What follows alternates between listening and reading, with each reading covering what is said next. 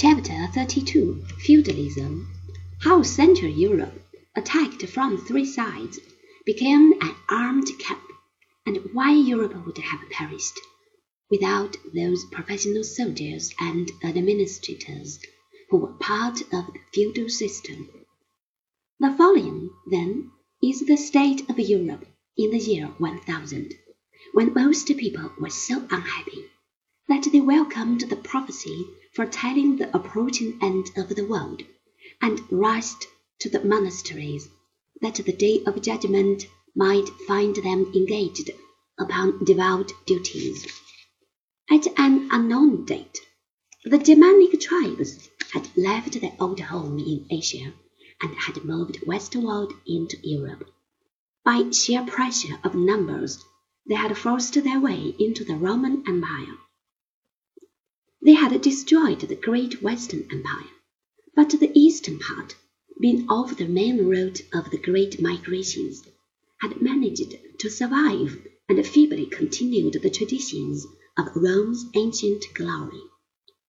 During the days of disorder which had followed, the two dark ages of history, the sixth and seventh centuries of our era, the German tribes had been persuaded to accept the Christian religion, and had recognized the Bishop of Rome as the Pope or spiritual head of the world.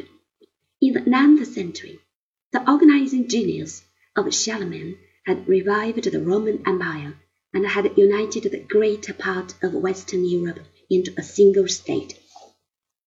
During the tenth century, this empire had gone to pieces. The western part had become a separate kingdom, France. The eastern half was known as the Holy Roman Empire of the German nation, and the rulers of this federation of states then pretended that they were the direct heirs of Caesar and Augustus. Unfortunately, the power of the kings of France did not stretch beyond the moat of their royal residence while the Holy Roman Emperor was openly defied by his powerful subjects wherever it suited their fancy or their profit. To increase the misery of the masses of the people, the triangle of Western Europe was forever exposed to attacks from three sides. On the south lived the ever dangerous Mohammedans. The western coast was ravaged by the Northmen.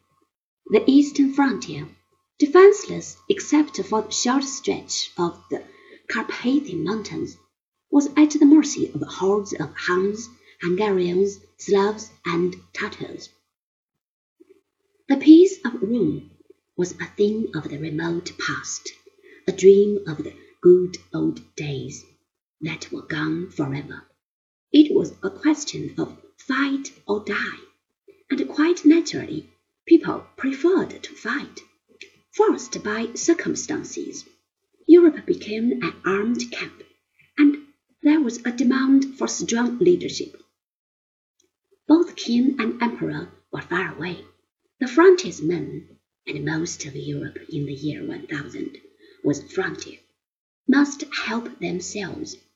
They willingly submitted to the representatives of the king, who were sent to administer the outlying districts, provided they could protect them against their enemies.